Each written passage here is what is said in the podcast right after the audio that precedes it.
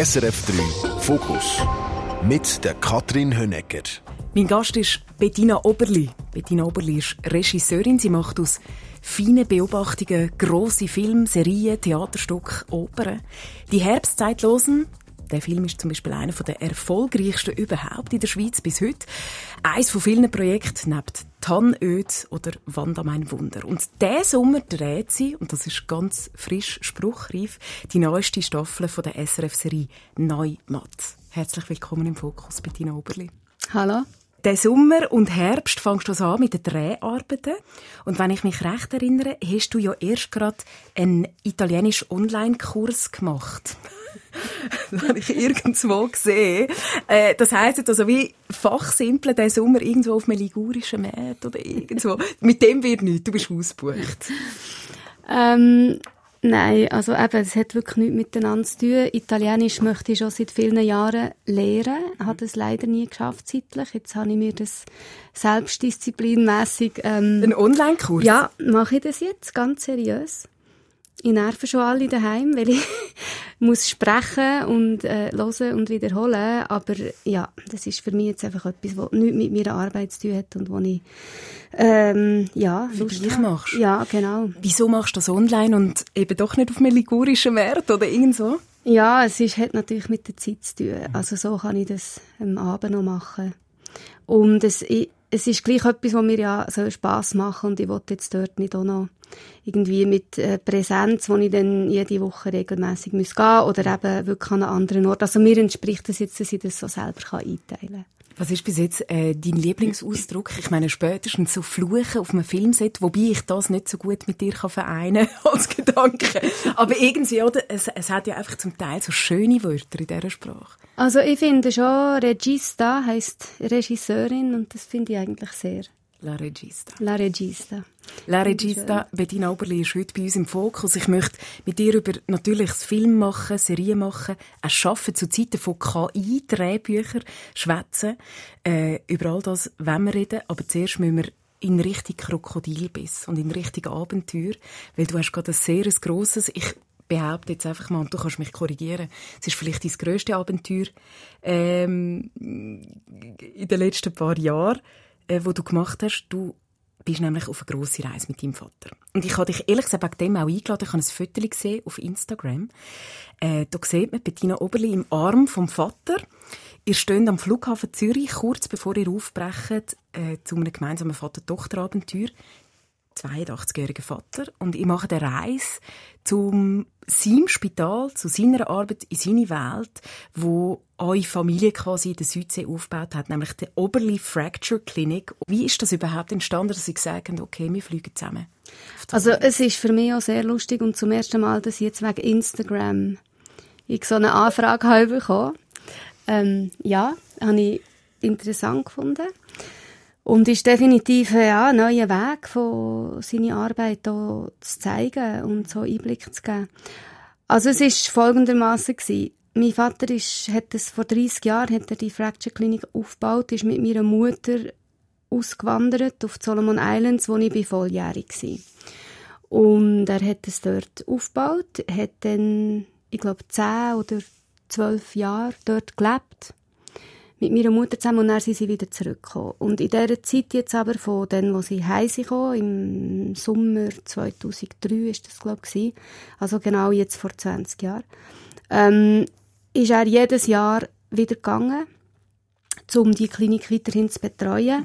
Ich muss auch sagen, er ist nicht im Auftrag von irgendeiner Hilfsorganisation gegangen, sondern wirklich auf eigene Faust, hat sich dort anstellen aufgrund von einem Inserat vom Spital, von der Regierung. Der erste Zeitschrift ist das gewesen, oder? Wo, wo genau, er das Inserat überhaupt gesehen hat. Ja. Genau.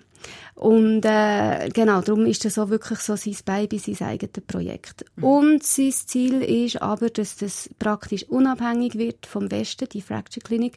Und er hat dort angefangen, Ausbildungen organisieren, selber junge einheimische Ärzte ausbildet. Und jetzt ist es tatsächlich gewesen, wo wir sie jetzt runterkommen, wir sind die einzigen Weissen gewesen. Also es läuft dort wirklich schon ziemlich autonom.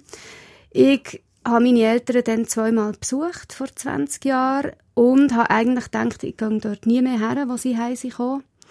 Und jetzt ist es tatsächlich so gewesen, dass mein Vater nach der Pandemie zum ersten Mal wieder gehen konnte. Seit drei Jahren ist er nicht mehr dort unten gewesen. und ich hatte gerade Zeit gehabt. Ich bin zwischen zwei Projekten Ich hatte Zeit gehabt und ich habe Geld, äh, ähm, es gibt so Referenzgelder im Schweizer Film, wo wenn man erfolgreiche Kinofilme macht, dann bekommt man auf ein Konto Geld gut geschrieben, so wie, wie Tantiema, also Referenzgelder, wo man aber wieder muss in neue Projekte investieren muss. Und ich kann, ich kann nicht mit dem Geld irgendwo in die Ferien, sondern ich muss es wirklich und ich muss es abprüfen und es wird sehr seriös geprüft und dokumentiert. Mhm. Und ich habe gewusst, die Gelder verfallen auch bald und jetzt nehme ich die in die Hand, nehme eine Kameramann mit, gehe auf die Salomon-Insel, weil wenn ich schon gehe, dann wollte ich wirklich auch einen Profi dabei haben, mhm. wenn man den Aufwand schon auf sich nimmt. Und so ist das dazu gekommen. Und habe mein Vater, das war sehr spontaner Einfall gewesen. Ich habe, ich habe irgendwie auch das Gefühl gehabt, ich meine, ich weiss ja nicht, irgendwann ist es das letzte Mal, wo er geht. Es ist so etwas Prägendes für meine Familie, seine Arbeit, dass ich so wirklich sehr aus dem Instinkt heraus das Gefühl hatte, jetzt wäre der richtige Moment. Und es ist auch, ich bin ja jetzt 50. Meine Kinder werden jetzt selber erwachsen, lösen sich langsam. 20. Genau, es äh, gibt Veränderungen in meiner Familie. Meine Eltern werden auch älter. Also die ganze, ja, es ist wie viel am tun. Und ich habe das Gefühl es wäre jetzt vielleicht ein guter Moment, auch etwas über, über, ähm, über die Familie zu machen und wie das eine Familie prägt, wenn ein Mitglied äh, sein Leben eigentlich investiert, mhm. ganz, ganz vielen anderen Leuten irgendwo weit weg auf der Welt zu helfen. Er hat das ja, meine ganze Kindheit und Jugend hat er das immer gemacht. Er hat auch immer Einsätze gemacht in Kriegsgebieten, in Katastrophengebieten. Er ist wirklich sehr, sehr viel weg gewesen. Mhm. Und ich hatte dann noch das Gefühl gehabt, ja, ich möchte jetzt auch mal mit, mit ihm noch Zeit verbringen. Und dann muss ich halt auf die andere Seite der Welt gehen. Und ich muss sagen, das ist eigentlich das grösste Abenteuer, ist eigentlich das gewesen. Dass, dass ich so viel Zeit miteinander verbringen. Eigentlich zum ersten Mal wirklich zu zweit, ohne meine Mutter, ohne meine Brüder, wirklich sehr, sehr, sehr viel Zeit miteinander verbringen. Das ist das, das wahre Abenteuer gewesen. Und über das möchte ich im äh, nachher gerade noch reden, zuerst noch schnell in dem Moment, wo ihr an dem Flughafen gestanden sind und eben ihr habt euch noch so umarmt, es hat so ein Foto äh, gegeben. Wie hast du dich gefühlt bei dieser Abreise? Ich habe mich sehr mutig gefühlt. ähm, ja, weil ich ja auch nicht genau gewusst habe, wie das jetzt ist. Eben vor allem auch die Zeit mit meinem Vater zu haben. Ich bin selber 20 Jahre nicht mehr dort gewesen, ich habe auch nicht gewusst, wie es jetzt ist. Ich muss auch sagen, Solomon Islands, es ist nicht, es ist paradiesisch schön. Einerseits, andererseits ist die Hauptstadt Honiara ist wirklich ein Moloch, also da geht man eigentlich nicht einfach so her. Es ist überhaupt nicht touristisch, ich glaube pro Jahr, die Zahlen schwanken ein bisschen, aber ich habe gelesen, pro Jahr zwischen 15.000 und 30.000 Touristen in einem Land von 900 Inseln, es ist wirklich, äh, das kommt einem irgendwie gar nicht in den Sinn. Sie haben ein grosses Malaria-Problem. Es gibt sehr, sehr viele Naturkatastrophen. Es ist, glaube ich, auch gerade ein Zyklon gewütet, wo nicht nachgekommen sind. Ganz genau. Es gibt sehr viele Erdbeben. Ähm, und es hat politische Instabilität, Korruption ist ein Riesenthema. Also es ist nicht ein Land, wo man in die Ferien geht. Mhm. Und darum, ja, ich, äh, ist es wirklich äh, spannend gewesen. Also du hast den Kameramann, den Felix von Muralt, mitgenommen und, und der Gedanke, hey, ich mache einen Film über äh, die Familiengeschichte, über das Familienprojekt ja, und über deinen Vater. Ähm, es ist ja eben auch ein bisschen ein Heimkommen 1974 ist die ganze Familie, wo du zwei bist. Aber eins, ja. Mhm. Von Rinkenberg am Brienzersee auf eben Samoa in die Südsee, die Region gezogen. Der Vater hat sich auf die, das Inserat von der RC-Zeitschrift gemeldet und ich glaube, ganz viele Jungs heißen jetzt auch auf dieser auf diesen Inseln Hermann, wie der Hermann Oberli. Also, hat sich das bestätigt, jetzt, wenn ich dort, gibt es Hermanns? Also, es gibt vor allem Dr. Oberlis. Ja. äh, Buben, junge Männer, die, ja, Dr. Herman Oberli, Herman Oberli, also es gibt verschiedene Varianten, ähm, wo aber nichts damit zu tun hat, dass irgendwie mein Vater äh, irgendwie Vater wäre von denen, sondern es ist schon so, dass vor allem jetzt auf den Salomon-Inseln ähm, hat er etwas aufgebaut, wo wirklich sehr vielen Leuten viel hat gebracht, weil das hat es früher nicht gegeben. Das Kannst du schnell erklären? Ich habe gesehen, dass, äh, ich habe eine Excel-Tabelle äh, gesehen von dieser Fracture-Klinik, äh, wo man äh, Haibiss, Krokodilbiss, Schlangenbiss aufgelistet. Was wird dort behandelt? Gut, das ist jetzt eine Tabelle gewesen, die einfach geordnet nach der Umwelt, oder? Ähm, die, die tun natürlich am spektakulärsten. okay. Aber gleich, es gibt's ja mhm. hier nicht, oder? Nein, am meisten, also das grösste Problem von diesen Menschen, die wirklich sehr arm sind, ich glaube, es ist der ärmste Inselstaat im Pazifik, ähm, ist wirklich, wenn sie ganz banale, jetzt blöd gesagt, banale Brüche, einen normalen Beinbruch, Handbruch, das ist je nachdem eine Katastrophe, wenn die Person äh, eine sechstägige Kanureise weit weg wohnt und dann der Bruch irgendwie falsch zusammenwächst und das heißt, dass die Person zum Beispiel die Hand nicht mehr brauchen kann oder nicht mehr richtig kann laufen Die Leute, die abhängig sind davon, dass ihre Hände und ihre Beine gut funktionieren, weil sie in ihren Gärten arbeiten, auf dem Markt Gemüse verkaufen, die handwerkliche Jobs haben oder eben mit dem Kanu müssen rausgehen können zum gehen fischen, für die ist das, äh, ja, je nachdem nachher unmöglich, ihrem Beruf nachzugehen. Und so ganz Sachen, die bei uns äh, problemlos schnell im Spital kannst machen, hat man dann nicht können. Und äh, mein Vater hat eben die Klinik aufgebaut, dass sie dort wirklich eine gute Betreuung haben, die spezialisiert ist auf das. Plus hat es irgendwann einen Bürgerkrieg gegeben, der mehrere Jahre hat gedauert, wo alle Leute weg sind, alle Weissen, alle Entwicklungshilfeleute sind weg und mein Vater eben nicht. Und ich glaube, das wird ihm bis heute extrem hoch angerechnet, dass er die Leute dann nicht im Stich hat gelassen. Und darum, äh, ja, gibt es ein, zwei Leute, die halt dann ihre Kinder nach ihm haben benannt. Was sind so wichtige Begegnungen gewesen, die ihr gehabt oder gemacht habt? Was, was, wie hat euer Alltag während dieser Reise ausgesehen? Also wir haben sehr, sehr viel Zeit im Operationssaal verbracht, was mich fachlich auch interessiert. Also ähm.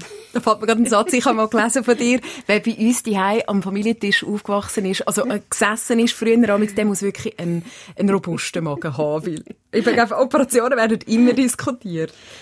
Ja, es, ich finde es wahnsinnig interessant. Ich finde es unglaublich, was ein Körper vermag zu leisten. Ich finde es wahnsinnig, was man sieht, wenn man so einen Körper aufschneidet, wie das auch technisch funktioniert, wie man, ja, es ist, das ist eigentlich etwas, was ich erst jetzt richtig habe begriffen. Wir sind wirklich tagelang bei sehr langen Operationen im Obst. Zum Glück hat eben der Felix einen robusten Magen und hat das alles können gut ähm, filmen. Aber was, was schon ist, durch das, dass es so ganz rudimentär ist, es ist wirklich eine sehr, sehr einfach ausgestattete Klinik, muss man wirklich kreativ sein. Und ich habe wie gemerkt, das ist wahrscheinlich auch das, was meinem Vater gefällt, oder? Weil er wie auf andere Lösungen muss kommen. Also hast du mir ein Beispiel, was heisst kreativ sein? Ja, zum Beispiel, wenn es halt Schrauben nicht in allen Grössen gibt, dann muss man wie, wenn man Platten äh, zwischen zwei äh, Knochen schraubt, oder an ein Gelenk, dann muss man sich halt wie etwas überlegen, wie kann man jetzt die Löcher dort so bohren, dass die und die Schraube reinpasst. Oder dann wird halt die Schraube abknipst und kürzer gemacht, wenn sie zu lang ist, während man hier ein, äh, ein ganzes Arsenal hat von jedem Detail. Wir haben ja hier wahnsinnig gute, gut ausgerüstete Medizin, oder? Und wenn man dort so auf wirklich das Minimum äh, abgebrochen wird, dann muss man sich einfach Sachen überlegen, wie man, oder, äh, nach einer Operation dann muss man halt irgendwie mit einer PET-Flasche ein Gewicht machen, das über das Bett hängt, weil man eben nicht die äh, Gewicht hat, wo man hier zum Beispiel würde bekommen, für so, so Konstruktionen zu bauen. Mhm. Ich, ich habe mit dem Kameramann Felix von Muralt geredet und er hat mir gesagt, wenn man mit dir auf die Insel kommt, merkt man, wie viel Samoa oder wie viel Salomon Islands, je nachdem eben, wo, äh, du kennst ja beide Gebiete, äh, du in deiner DNA hast eine tiefe Entspanntheit, käme die Oberfläche bei der Bettina Oberli. Wie hast du dich gefühlt nach ein paar Tagen auf diesen Inseln? Also es ist ja nicht in meiner DNA, das muss ich schon sagen. Mhm. ja, ja, sehr schweizerisch. Also ich glaube, er hat das Metamorphose ja, ja, genau, gemeint, oder? Genau. Dass irgendwie, obwohl man Salzwasser übrigens, ich habe mal gelernt, äh, in, äh, in der Wissenssendung einstellen, wo ich arbeite, je nachdem, wo du dich ernährst, ähm, kommen über die Stoffe, die du aufnimmst, äh, wird das gespeichert in deinen Haaren. Also man kann anhand von deinen Haaren jetzt zum Beispiel, könnte man wahrscheinlich schon feststellen, dass du kürzlich in der Südsee bist. Ah, oh, das ist mega schön. Das, sorry. Jetzt gehe ich nicht mehr zum Coiffeur. ich habe es gerade vorgespickt. Aber nein. Ja. ja. nein, es ist natürlich schon in mir drin. Ich meine, ich habe dort sehr prägende Jahre erlebt. Ähm, ich habe dort lernen, nein, laufen habe ich glaube schon können, aber ich habe dort lernen schwimmen auf jeden Fall, ich habe dort lernen reden, ich habe eigentlich nur Englisch und Samoanisch geredet, was ich dann aber gar nicht mehr wollte, als wir zurück in die Schweiz kamen. Mhm. Aber äh, ich bin dort schon, ich habe dort auch Freundinnen gehabt, Freunde, ähm, ich bin dort im Kindergarten, also wir haben ein soziales Umfeld gehabt. Und ich bin sicher, das hat mich geprägt. Also schon rein nur körperlich, dass man nicht so viel Kleider muss anlegen muss, dass man eigentlich immer barfuß ist. Äh, das macht wahrscheinlich schon etwas mit so einem kleinen Menschen. Und ich habe mich extrem gefreut, weil man geht dann, es ist sehr eine mühsame Reise auf die Salomoninsel. Mhm. Man muss wirklich über Asien und dann über Australien, dann nur mit einem kleinen Flugzeug auf die Solomon Islands und dort geht man natürlich einen Stegen runter und nicht durch so ein Rohr, weil es ist ein extrem kleiner, einfacher Flughafen. Und ich habe mich wahnsinnig gefreut auf den Moment, wenn die Türen aufgeht vom Flugzeug und dann die tropische Wand von Feuchtigkeit und Hitze, die, man läuft wirklich in so eine Wand. Und nach dem Gefühl hatte ich eine grosse Sehnsucht gehabt und habe mich extrem gefreut auf das. Man ist sofort flotschnass. Man ist eh immer einfach, den ganzen Tag ist man einfach in feuchten Kleidern. Entweder weil man so schwitzt oder weil es regnet. Es regnet ja jeden Tag mehrmals, weil sich das so muss entladen muss. Mhm. Oder eben, weil man, weil man irgendwie, ja, nachher, nach dem Regen nasse Kleider hat. Also man muss gar nie versuchen, irgendwie seine Kleider zu trocknen. Und ich habe mich sehr gefreut auf die Kokosnüsse zu trinken. Mhm. Das ist auch so eine Erinnerung. So, und ja, in dem Sinn äh, ist das sicher in mir. Und, Irgendwie und, etwas gespeichert. Ja. Wie, äh, noch ganz schnell, wie lernt man schwimmen auf, der, äh, auf einer Südseeinsel, wenn man dort ein Kind ist? Ja, ich glaube, meine Eltern haben mich ganz brachial ins Meer geschossen. Und das habe ich eben im Fall mal gelesen, dass man dort wirklich als Kind einfach muss reingumpen und dann musst du schauen, ob es zu den Nachbarn kommst, zum Beispiel, wenn du auf so äh, Stelzendörfer, ich weiß nicht, ob es das dort auch gibt, ähm, lebst, dass je nachdem dann halt einfach musst zu den Kolleginnen und Kollegen, die auch fünf, vier sind, musst können schwimmen. So. Also ich glaube, ich habe vor allem lernen schwimmen in so einem Süßwasser, in einem natürlichen Süßwasserpool, wo so in Felsen ist, in Piula, das ist ein Ort ein bisschen außerhalb von Apia, von der Stadt, wo wir haben gewohnt, mhm. gibt es so einen Süßwasser Pool natürlich und es gibt auch super acht Aufnahmen von meiner Familie und dort werde ich wirklich so reingeschmissen mit Flügeln und glaube, dort habe ich vor allem lernen schwimmen. Ja. Du hast gerade gesagt, die Reise ist eine beschwerliche. Viele hätten wahrscheinlich schon nach dem letzten Mal Flugzeug aussteigen, Krach mit der Familie, weil es wirklich einfach streng ist und man macht zusammen einen riesen Ruck. Was hat die Reise mit dieser Vater-Tochter-Beziehung gemacht? Eben, du, du hast so viel Zeit wie noch nie in diesen 50 Jahren mit deinem Vater äh, verbracht und, und, du hast geschrieben, äh, eben auch in einem Post, «That's the real adventure here». Man findet ja auch raus, oder? wer ist der andere, nehme ich an, wenn man so viel Zeit miteinander verbringt wie noch nie. Was hast du gelernt? Uff, ja. Also, man findet sicher mehr raus über die andere Person. Ich habe viele Sachen gesehen, die ich auch in mir sehe. Also ich sehe schon, wo wir ähnlich sind. Ich habe meinen Vater aber auch dadurch, dass ich ihn gefilmt habe und eigentlich fast durchs Band permanent bei allem gefilmt habe, hat er sich auch müssen Fragen stellen wo man sonst vielleicht nicht wäre drauf gekommen beim Zusammenreden. Ähm, mhm. Gut, was ich auch herausgefunden habe, was mir vorher auch weniger bewusst war, also ich habe wie viel, viel mehr verstanden, was ihn dort so treibt. Ich meine, mein Vater ist wirklich ein Phänomen. Wir sind ausgestiegen aus dem Flugzeug, eine Stunde später sind wir im Spital gestanden und es war, als wäre er nie weg gewesen. Er ist dort wie so ein Duracell-Häsli, ist der durch das Spital durch und hat wirklich... Mit meine, 82? Mit 82, ja, hat eine wahnsinnige Energie und äh, ist wirklich auf einer Mission. Ja. Und ähm, ja, ich muss schon sagen, dass, dass er dort so mit Lieb und Seele sich in die Arbeit hineingibt, das habe ich jetzt schon wirklich gesehen und noch mehr verstanden und mich fasziniert das ja auch total. Und gleichzeitig gibt es die Sachen, die einem auch nerven an Eltern oder die einem wie auch so an Grenzen können bringen Die kommen natürlich auch ungefilterter führen, wenn man so lange Zeit zusammen verbringt. Mhm. Und ich glaube, man muss so ein bisschen schauen, die Mischung zwischen, ja, es ist etwas sehr Bewundernswertes, was er das macht, äh, was er macht dort unten, Gleichzeitig hat es natürlich auch Konsequenzen gehabt die ganze Zeit auf das Leben von meiner Mutter und von meinen Brüdern und von mir. Jemand, der so viel investiert für andere Leute, habe ich jetzt als Kind auch nicht immer so super gefunden. Also ich habe meinen Vater auch viel vermisst und, und auch auch neidisch auf Freundinnen, die sie Skifahren oder mit dem Vater haben gespielt. Das hat es bei mir jetzt wirklich weniger gegeben. Und ähm, hat es irgendwann ja. wieder einen Moment gegeben, wo du die Sehnsucht von ihm hast können begreifen oder wie ich ist jetzt ein grosses Wort, aber ihm das wie auch verzeihen, dass er so viel Zeit hat für andere, aber nicht für dich.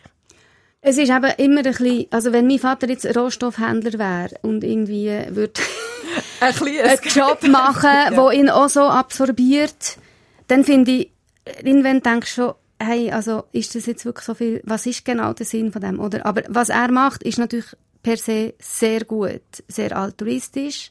Ja, aber das verstehe Und darum kann man es wie nicht vorwerfen, mhm. oder? Darum ist das immer so ein kleines Dilemma. Ähm, nein, das versteht man natürlich auch nicht, wenn man klein ist, das ist klar.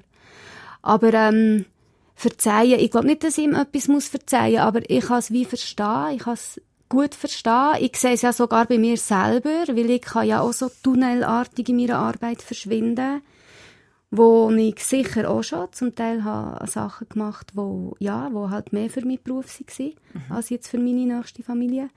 Und in dem Sinn kann ich das jetzt besser verstehen. Ich hatte Zeit lang das Gefühl gehabt, ich sollte den Film nicht mehr machen. Ich hätte ihn früher müssen machen, vielleicht als Diplomfilm, vielleicht vor 20 Jahren. Und jetzt habe ich aber das Gefühl, jetzt ist eben eine gute Zeit ich bin hängen geblieben bei dem Foto, wo ihr euch umarmt am Flughafen. Und ich habe mich dabei ertappt, weil ich glaube, ich habe in dem Moment gedacht, hey, ich wünschte mir irgendwie auch so eine Reise mit dem Vater. Und das ist noch ein spannendes Gefühl, oder? So das Werk den Eltern kennen, fühlen, wissen. Und vielleicht ist es ja auch das Gefühl, oder? Von je älter die eigenen Eltern werden, dass man wie Angst hat, etwas zu verpassen, nicht gemacht zu haben äh, hast du das auch auf, auf eine Art gehabt oder wollen zu wissen? Ich mag mich erinnern, ich habe zum Beispiel bei meinem Großvater, als er älter geworden ist, bin ich in die Steiermark zu ihm gereist und habe alles notiert, was er mir äh, erzählt hat vom Ersten Weltkrieg zum Beispiel.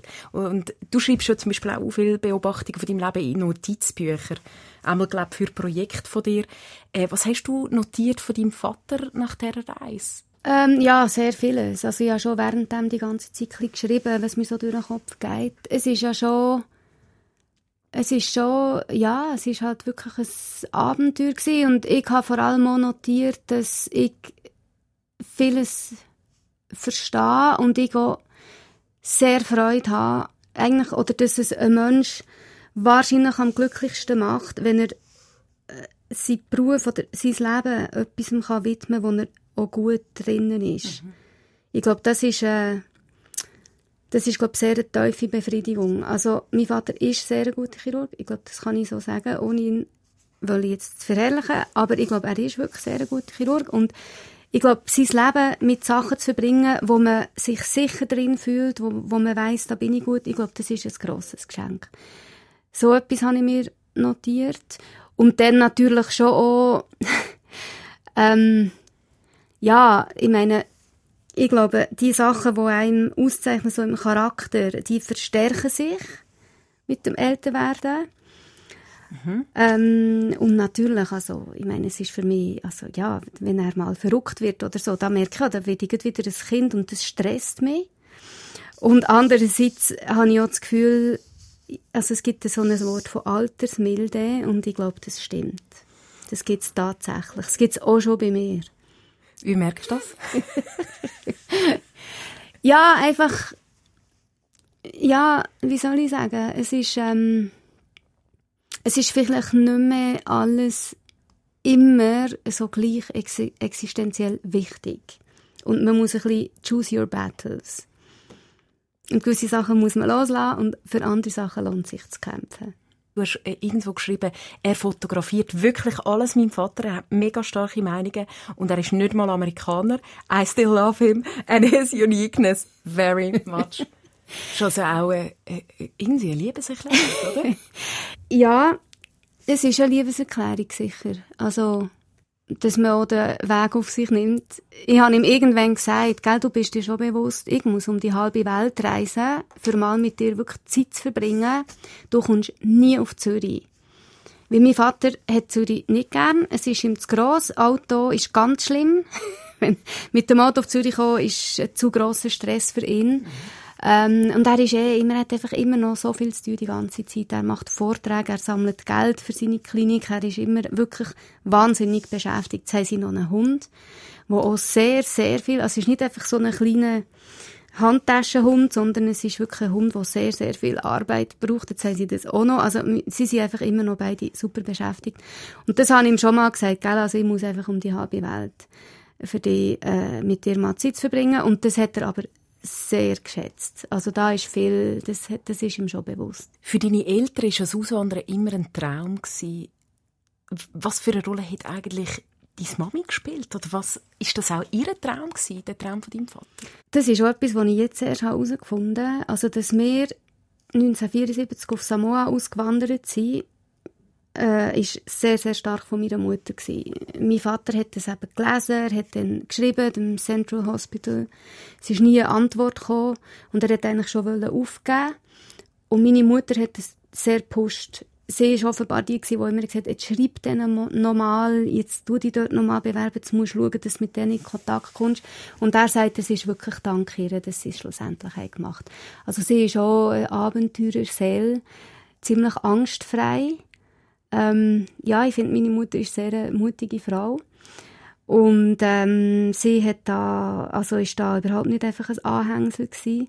Sie hat äh, Ausbildung dann auch noch gemacht, dass sie als Arztgehilfin äh, kann arbeiten und eben mit meinem Vater kann zusammen arbeiten. Sie hat auch, als sie dann später auf Salomonen ausgewandert hat, sie auch in der Fracture Klinik geschafft. Und sie, haben, sie sind dort auch immer ein gutes Team gewesen. Und gleichzeitig ist sie wirklich mit den grossen sozialen ähm, Skills. Also äh, meine Eltern haben auf der ganzen Welt auch durch ihre Arbeit enge Freundschaften und, und ähm, ja, sie ist wirklich eine, die das Ganze zusammenhält. Die starke Frau. Wo man immer so schön, ja, ja. Sie ist sehr eine starke Frau, ja. Inwiefern hat sie dich geprägt? Sie hat mich geprägt, indem sie mir immer gesagt hat, mach dich nie finanziell von einem Mann abhängig. Das ist sicher etwas, was sie mir hat mitgegeben Und ich glaube, durch das, dass sie auch schon aus einem Haushalt ist gekommen, wo die Frauen immer, äh, immer außerhalb vom Haus geschafft ähm, bei ihren Vorfahren gibt es viele auch Künstler, Kunstmaler und auch Frauen, die das auch immer haben unterstützt. Also es ist wie auch so mitgegeben worden, dass man kann ein Ehepaar sein, man kann ein Team sein, man kann aber auch jeder selber seine Sachen verfolgen, aber eine Frau ist nicht einfach ein Anhängsel, sondern eine Frau darf auch ihre Rolle haben in einer Familie, die über das rausgeht. Und ähm, das hat sie mir sicher vorgelebt. Ich will äh, für alle, die den Zeitstrang nicht mehr ganz von deinem Leben präsent haben, es ist ja spannend, eben, du bist von zwei bis fünf ungefähr in der Südsee aufgewachsen, dann mit sieben in der Schrift zurück in die Berge, Meiringen. Und du bist zusammen mit deinem Bruder dort in Meiringen aufgewachsen. Deine Eltern sind eben später wieder zurück, ähm, wo du aber schon ein bisschen älter gewesen bist. Und du bist dann in der Schweiz gewesen, und hast da dein Ding gemacht und deine Ausbildungen. Wie ist das für dich gewesen, dass deine Eltern so dedicated sind und eben beide an einer Mission sind, quasi auf einer Mission, hast du manchmal dich auch ein verloren gefühlt oder in einer kompletten Freiheit? Wie ist das, wenn man einfach so... Ich wäre als Teenager immer noch relativ aufgeschmissen gewesen ohne meine Eltern. So. Was hat das mit dir gemacht? Also, ich sehe das ja jetzt an meinem grösseren Sohn, der 20 ist, und an meinem kleineren Sohn, der 16 ist, dass ich könnte mir das nicht vorstellen, jetzt so weit wegzugehen. Auch wenn sie eben jetzt gross sind und auch schon sehr selbstständig, könnte ich mir das jetzt schlicht nicht vorstellen. Ich denke, meine Eltern kommen noch aus einer anderen Zeit. Ja, natürlich, es ist nicht nur einfach gewesen, weil es ist auch schwierig gewesen, mit ihnen in Kontakt zu sein. Es hat noch kein E-Mail gegeben, wo sie sind gegangen, dort ja. sowieso nicht. Telefonieren ist unglaublich teuer gewesen und auch schwierig und meistens hat es nicht funktioniert. Es hat Fax gegeben, das hat immer wieder geklappt und dann hat es halt die Luftpostbriefe gegeben, die blauen, dünnen Papier, wo man auch noch so zusammenfaltet, dass es gleichzeitig ein Kuvert ist und die habe ich auch alle aufbewahrt. Ähm, das ist eben auch noch schön, es ist so wie ein Tagebuch, äh, die habe ich aufbewahrt. Mein Großvater hat alle aufbewahrt, wo meine Mutter ihm hat geschrieben, also da gibt es wirklich ganze Ordner voll.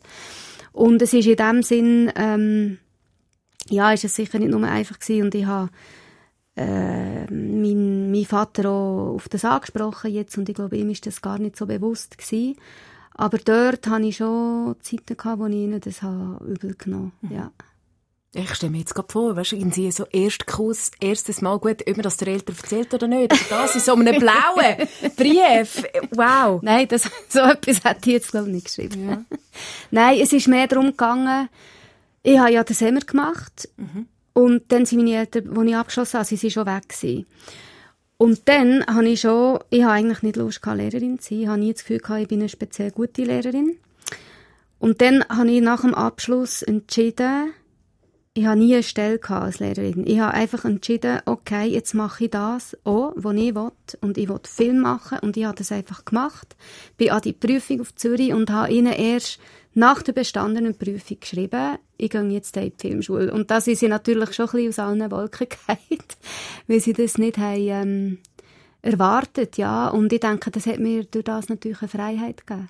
Was sagen denn Sie, oder wie, wie, wie, erklären Sie dir heute, dass Sie ähm, das haben müssen machen für, für Ihr Leben? Ich glaube, das ist, äh, es ist einfach in ihnen der Samen gepflanzt gewesen, von diesen Jahren in Samoa. Sie haben immer gesagt, sie wollen wieder zurück. Sie haben sich sehr wohl gefühlt in diesem Klima, in, dem, in dieser Kultur von Polynesien oder jetzt eben Mikronesien. Es ist wie für sie eigentlich immer klar gewesen, dass sie wieder gehen. Und es kann natürlich wirklich auch sein, darum habe ich vorher gesagt, eine andere, aus einer anderen Zeit. Ich denke, heute ist Elternschaft, Eltern sein ist wieder viel mehr auf Kinder konzentriert. So empfinde ich es mhm. zumindest. Und ich glaube, in den, in den 70er Jahren und auch das, was er hat gefolgt, ist es einfach um, wie normal um etwas anderes gegangen. Ich denke, Eltern haben mehr sich in den Fokus gestellt, die ganze Hippie-Bewegung und so weiter. Das ist ja an Samoa auch nicht spurlos vorbeigegangen. Ich denke, äh, man hat einfach andere, ja, ich denke, der Fokus ist wirklich noch an einem anderen Ort gewesen. Äh, später bist du dann äh, den Simmer gemacht auf Bern, das Lehrersemi. Und noch später bist du dann äh, go, go studieren auf Zürich. Und dann nochmal später hat es dich auf Brooklyn verschlagen, äh, in, in einem winzigen Verschlag. Ich glaube, ich will dort hin. Äh, du hast nämlich hunderte von Filmen geschaut, Stashi gsi bei einem New Yorker Regisseur, Hal Hartley. Und dann auch noch assistiert beim äh, Schauspieler und Regisseur Steve Buscemi, einer, wo man immer wieder so auf neurotische und paranoide Charaktere castet hat. Ähm, was, was, hast du von denen gelernt, was du noch heute kannst? Ähm, also ich bin nicht so lang gewesen. Ich bin einfach ein paar Monate gewesen. und wir haben müssen von der von der Filmschule aus haben wir müssen ein Praktikum machen und ich habe gedacht, ich nehme das so als Chance, dort herzugehen und habe dem Hal Hartley geschrieben. Ich war grosser Fan von seinem Kino also von seinen Filmen und habe geschrieben, ob ich kommen könnte. Und er hat so Freude gehabt, dass jemand aus der Schweiz das möchte, ähm, dass er gesagt ja klar. Und er könnte mir nichts zahlen, aber ähm, ich könnte gerne kommen. und dann habe ich das gemacht und ich glaube, was ich dort gelernt habe, ist die, dass es wie, dass irgendwie alles in der, ich habe dort in der Ausstattung können arbeiten, mhm. dass es wichtig, also dass wie alles eine Bedeutung hat im Film. Im Leben ist es wahrscheinlich nicht so. Aber im Film ist es so, weil es eben so ein Konzentrat ist. Es spielt eben eine Rolle, ob jemand mit einem Bleistift schreibt oder mit einem Kugelschreiber. Du schreibst jetzt gerade mit einem Bleistift? Ich schreibe nur mit Bleistift. Warum? Ähm, ich weiß nicht. Ich, ich finde es, ähm, vielleicht weil es, weil es so tut, als wäre es nur provisorisch. Man könnte es immer wieder gümmeln. Ich weiß es nicht. Ähm, auf jeden Fall, oder ob man blau schreibt oder schwarz. Also, dass man wie einfach über Details ganz, ganz viel kann erzählen kann, wo man nie schon muss erklären über einen Dialog oder über einen Handlungsstrang. Das ist ein mega schöner Gedanke. Ja, das hat mich dort wirklich, dort hat es mir wie so die Augen aufgemacht, für genau zu sein. Mhm. Mir fällt dazu der Architekt Mario Botta ein, der mir mal gesagt hat, für ein Gespräch muss man immer einen Bleistift in der Hand haben, aber nur fürs Haptische, weil so kann man besser denken. Das ist sehr lustig, weil ich beim Drehen muss ich immer einen Bleistift in der Hand haben. Also während dem Teig, wenn ich da sitze und den Schauspieler zuschaue, bin ich immer an einem Bleistift drehen. Und wenn ich keins habe, muss man mir schnell ein Bleistift organisieren, was äh, meine Assistentin auch schon hat die Fisco getrieben. Aber es stimmt, ich bin auch so. Ich glaube, es ist, weil irgendwie, wenn die Finger, wenn man da, wenn man da etwas zu tun hat, hat sicher irgendeine Verbindung mit dem Hirn oder so. Ich bin dafür, dass wir ein Stück Musik hören. Ja. Äh, du hast äh, interessante Musikwahl mitgebracht. Ich habe nicht gecheckt, was für einen Konix du gemacht hast. Aber es ist immer von Frauen, äh, die Musik machen und Film auf irgendeine Art und Weise. Schauspielerinnen. Ähm, du hast eine Auswahl. Es geht über Sandra Hüller, ähm, äh, Sophie Hunger, Björk, Sinead O'Connor oder Birgit Minichmeier, meine absolute Lieblingsschauspielerin von dem Leben, äh, wo mit den Toten Hosen zusammen Musik gemacht hat. Was würdest du hören jetzt in dem Moment? Also in dem Fall Birgit. Birgit Minichmeier. Ja. Und auflösen zusammen mit den Toten Hosen. Warum, äh, was verbindet dich mit der Birgit? Abgesehen davon, dass du schon mal, äh, ja, du hast mit ihr zusammen gedreht. Ja, Birgit ist äh, mittlerweile eine sehr enge Freundin, wo ich ja ähm, privat sehr viel Kontakt habe und wo wir es sehr lustig haben und wo ja, wir uns auch beruflich inspirieren und ähm, ja, ich bin wirklich sehr eng mit ihr.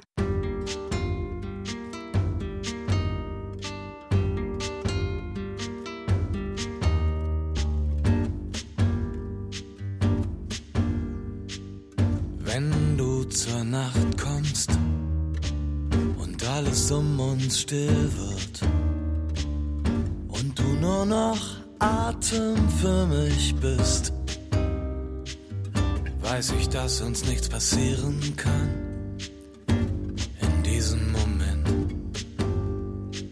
Ich habe nichts zu fragen, ich habe nichts zu sein wenn ich in deiner Tiefe versunken bin. Als ob von mir nichts übrig bleibt, so fühle ich mich. Wenn wir uns jetzt auflösen, sind wir mehr als wir jemals waren, so wollen wir uns bleiben. Nach diesem Tag. Du bei Tag bleibst und du mir nichts versprichst, vergrabe ich mein Herz in dir. Und es kann alles passieren in diesem Moment. Gib mir alle Namen, gib mir alle Zeit. Solange wir sind, kehren wir nie zurück. Vom Augenblick zur Ewigkeit ist es nur ein Stück. Wenn wir uns jetzt auflösen, sind wir mehr als wir jemals waren, so wollen wir uns bleiben.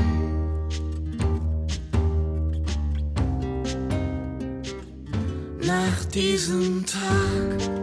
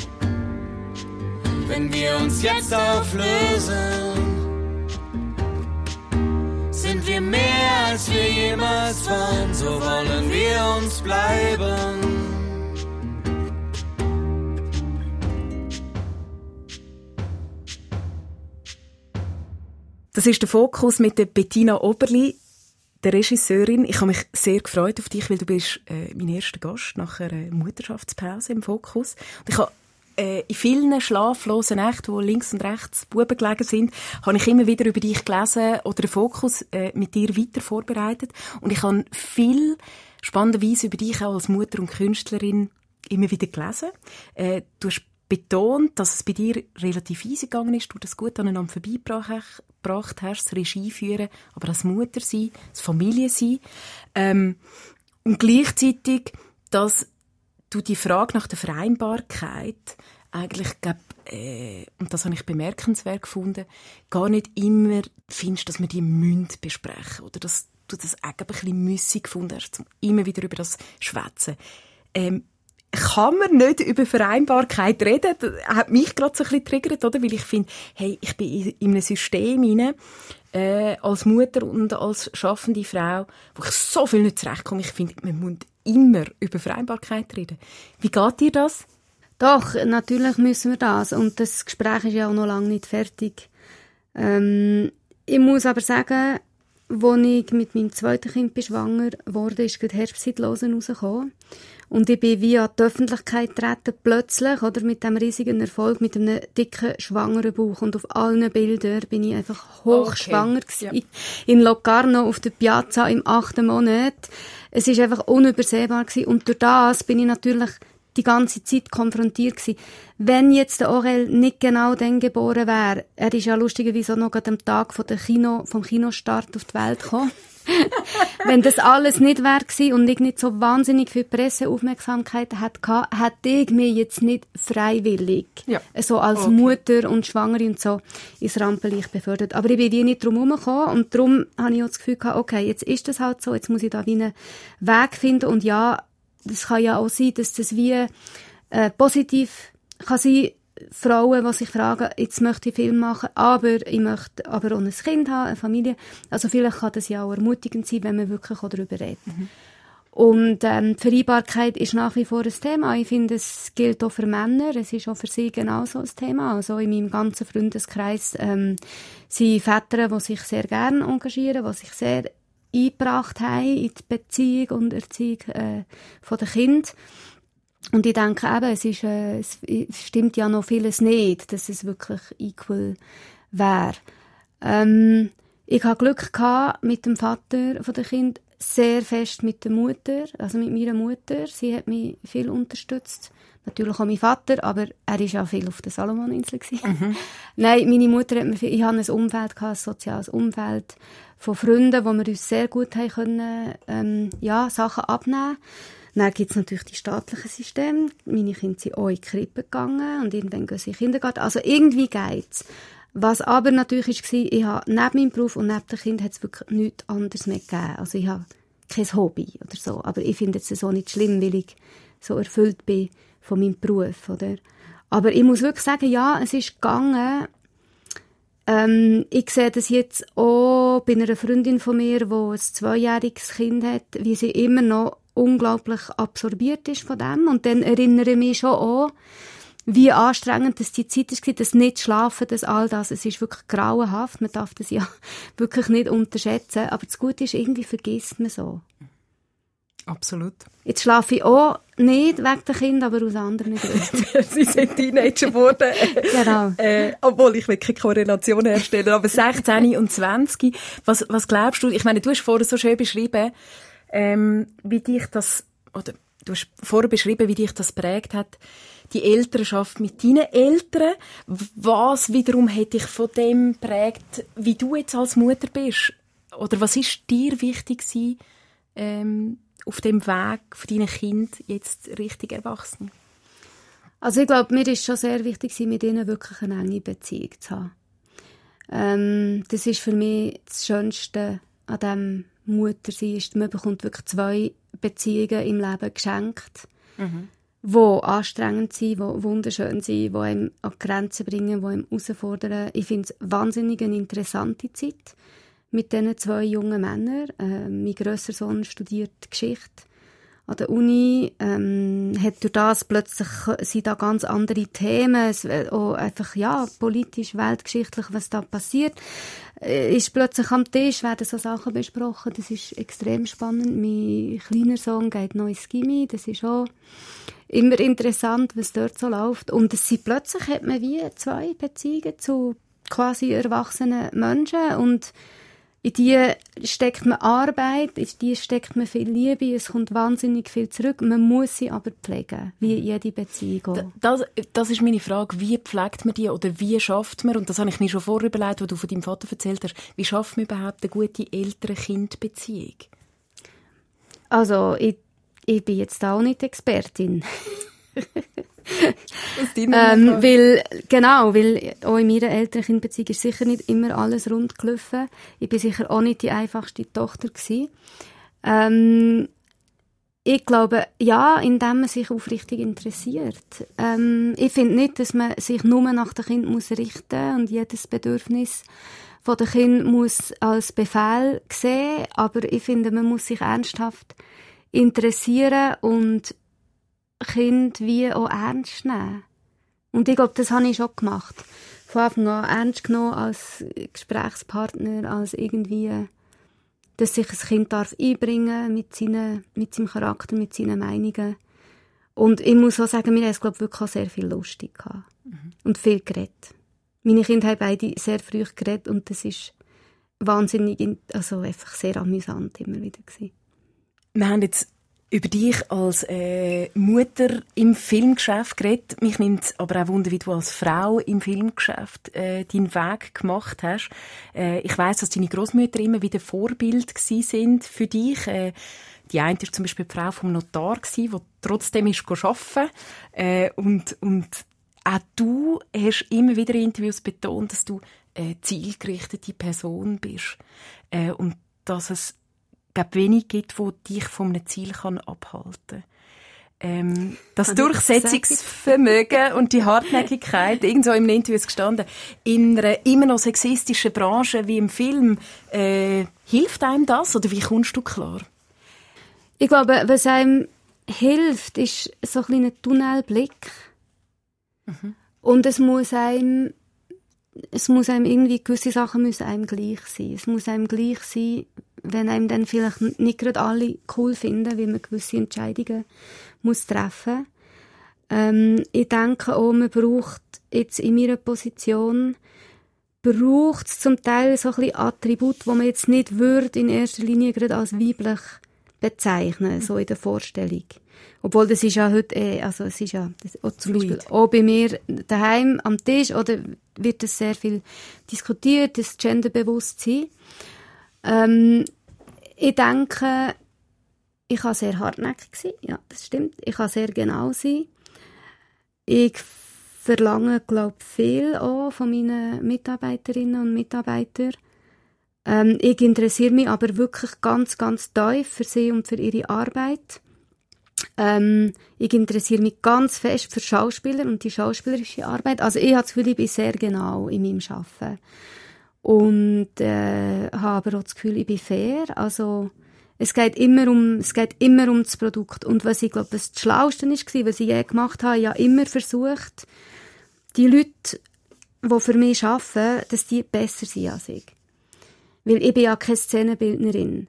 Ich habe einfach eine Idee. Aber der, der es dann umsetzt oder die, da muss ich Leute haben, die einfach, die es besser wissen, weil es ist ja ihr Job. Und ich glaube, das ist, äh, das ist so eine gute Strategie von mir.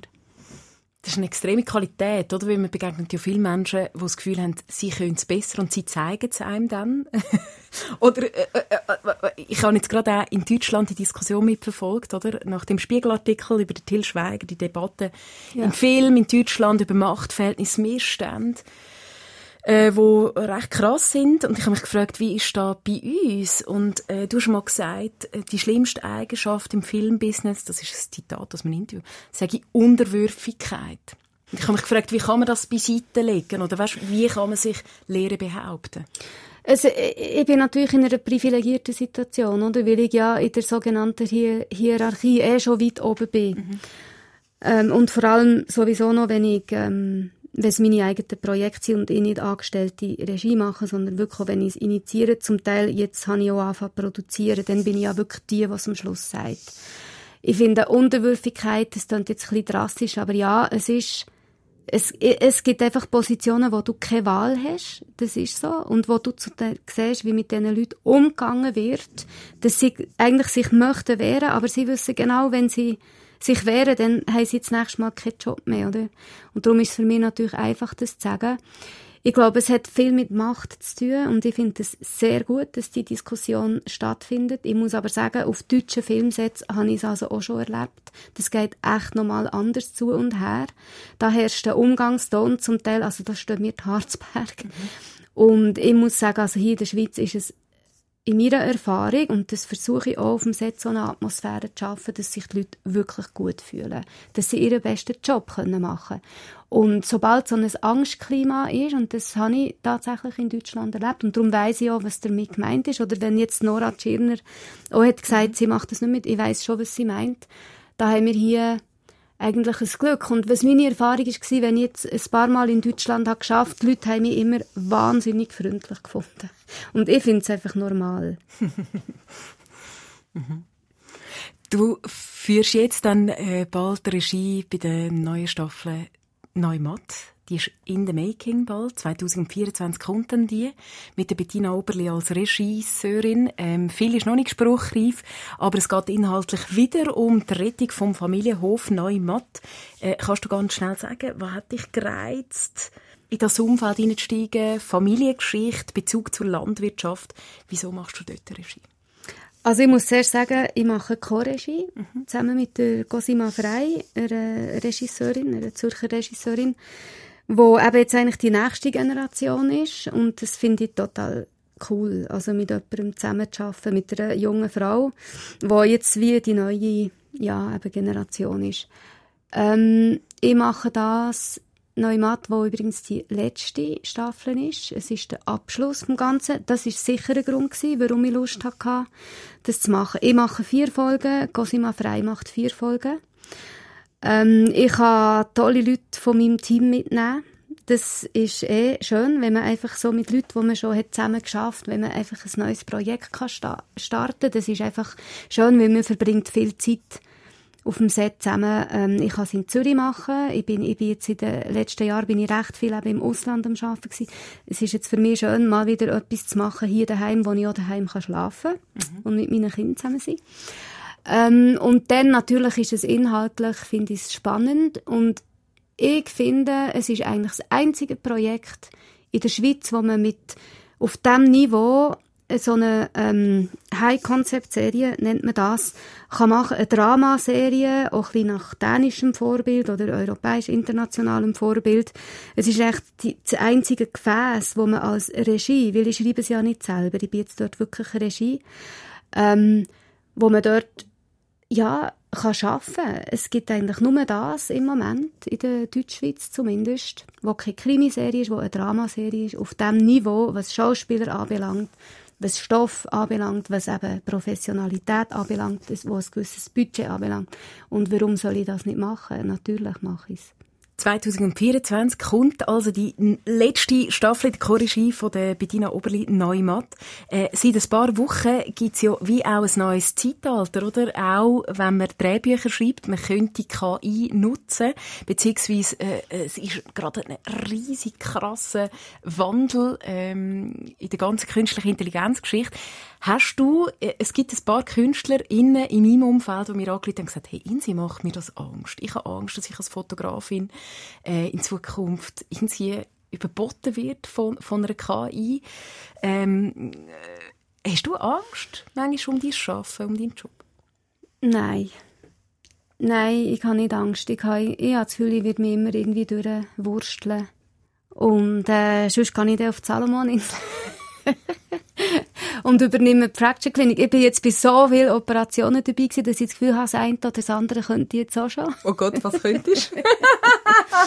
ja, so, ich weiß nicht. Also wir haben da sehr spannende Kiefer, ähm, äh, Kiefer Replacement gemacht mit so Platten. Das habe ich, wüsste jetzt ungefähr, wo man was muss anschauen. Nein, es ist natürlich ein Witz. Ähm, es fasziniert mich einfach. Nein, ich habe nicht Angst vor dem, ich glaube, ich weiß nicht, inwiefern es mich wird betreffen. Wahrscheinlich ja schon. Ich glaube, es ist eher so, Also ich bin dort so ein bisschen ambivalent. Einerseits denke ich so, ja gut, wo das Radio ist gekommen, hat die Leute Angst gehabt, wo das Fernsehen ist gekommen. Es ist immer, wenn so ganz, wirklich so Neuerungen sind gekommen, technologisch bis gesellschaftlich den ganzen Bogen haben betroffen, dann hat die Leute eigentlich immer Angst gehabt. Ich denke, hier ist schon nochmal ein Unterschied. Ich habe mich jetzt da auch ein bisschen eingelesen, was es, ähm, was es so mit Information wahr, falsch, richtig, fake, was es mit dem wird machen, das finde ich auch recht unheimlich. Und dass es natürlich ähm, eine wahnsinnige, also ja, durchs Internet einfach in no time, oder? Kommt, äh, irgendwie kann man irgendetwas verbreiten und wird es 10, 100'000-fach potenziert und mhm. so weiter. Aber auch in No Time gibt ja ChatGPT fünf Vorschläge für irgendeinen Dialog oder irgendeine Szenerie Absolut. in einem Drehbuch. Absolut, das kann man ja mal ausprobieren. Ich weiß nicht, ob dann bessere Filme daraus kommen. Ähm, ich denke, es gibt immer so eine gewisse... Das ist ja das Schöne beim Filmen machen. Wir machen immer Prototypen. Oder? Und du weißt am Anfang nicht, ob es irgendeinen Funken wird zum Publikum geben ob es etwas Magic wird geben, ob das wird eintreffen und ich glaube nicht, dass das ein Computer kann berechnen kann. Das glaube ich nicht. Das ist, ähm, ja, es müssen so viele Sachen zusammenspielen. Es ist am Schluss so eine tief menschliche Arbeit. Es, muss schon, es fängt eben schon beim 3 an, wie es dort funktioniert. Ich glaube es nicht. Dass das, äh, Magic mal schauen. Ja. Das finde ich schön. Zum Schluss habe ich noch ein paar kurze Fragen für dich. Ähm, du bist 50 geworden, zwischen Newcomerin und Lifetime Award. Wie fühlt sich das an? Wieso bekomme ich jetzt einen? Oder was? ich sehe ihn, irgendwo dort hinten. ja, mal schauen. Wie sich das anfühlt. Ja, es ist eigentlich so ein interessanter Zwischen... Ja, ich finde es super. Ich muss sagen, ich habe ein riesiges Fest gemacht, auch als ich 50 geworden wo eben auch meine Eltern voll noch dabei sein bis weit über Mitternacht. Gleichzeitig aber auch meine Söhne, bis noch viel, viel weiter.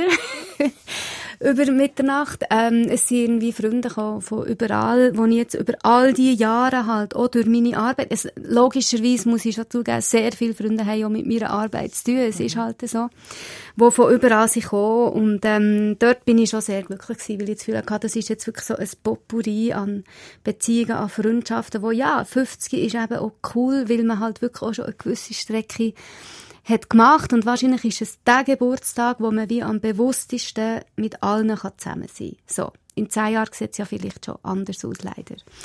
Und darum, ich finde das ein recht cooles Alter. Ähm, es macht einem eigentlich auch ein bisschen frei. So. Ich habe so wie das Gefühl, ja, man, man, kann immer, man kann irgendwie, es kommt nicht mehr so drauf an. Es kommt nicht mehr so auf vieles drauf an, wie es vielleicht noch vor zehn Jahren war. Ja. Wie hast du gewusst, dass gewählt Leben das Richtige war? Bis jetzt?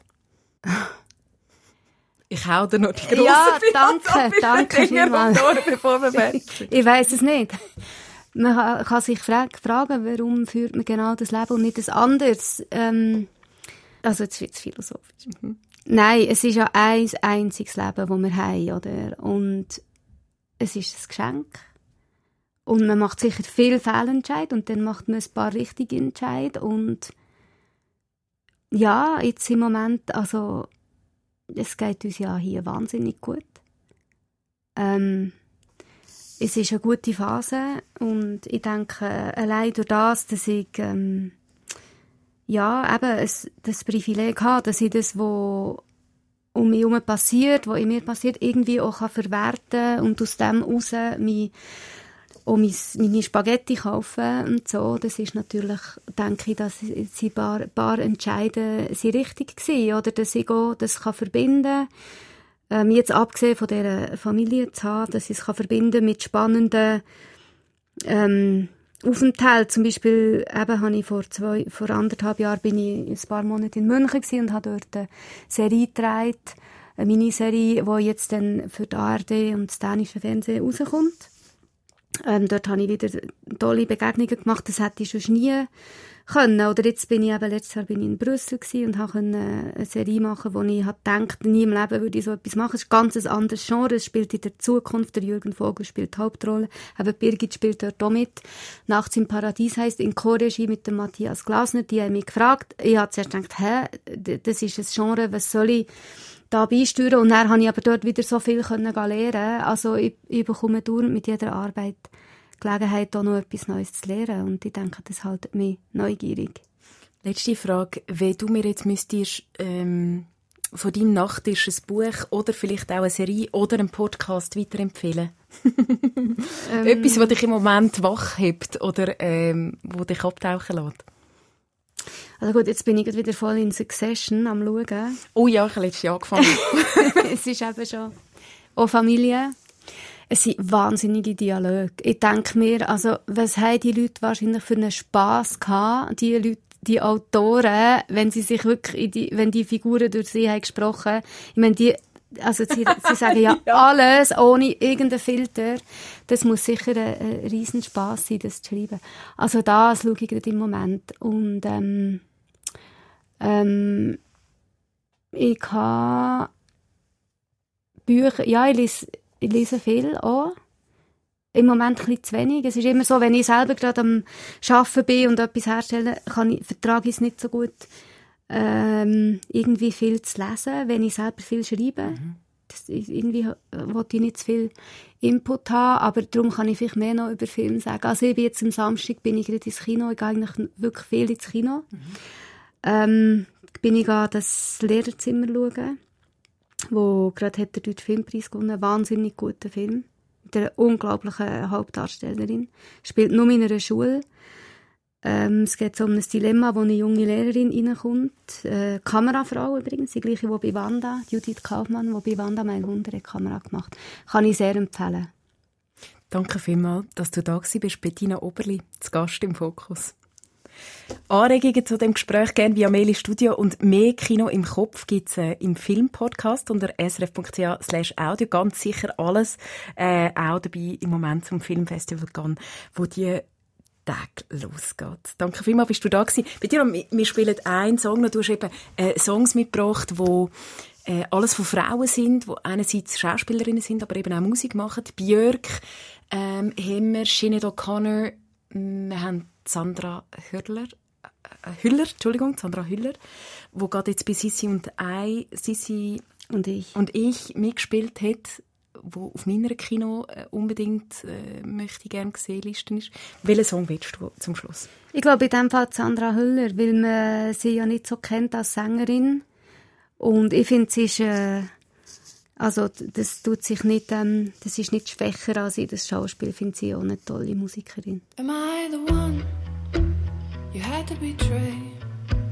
Did you have to choose me to show me your way of thinking love as a fortress that you only can get out when you fuck around? If I have short hair or if I wear it long but it doesn't make me the one you really want. And I'm so sorry.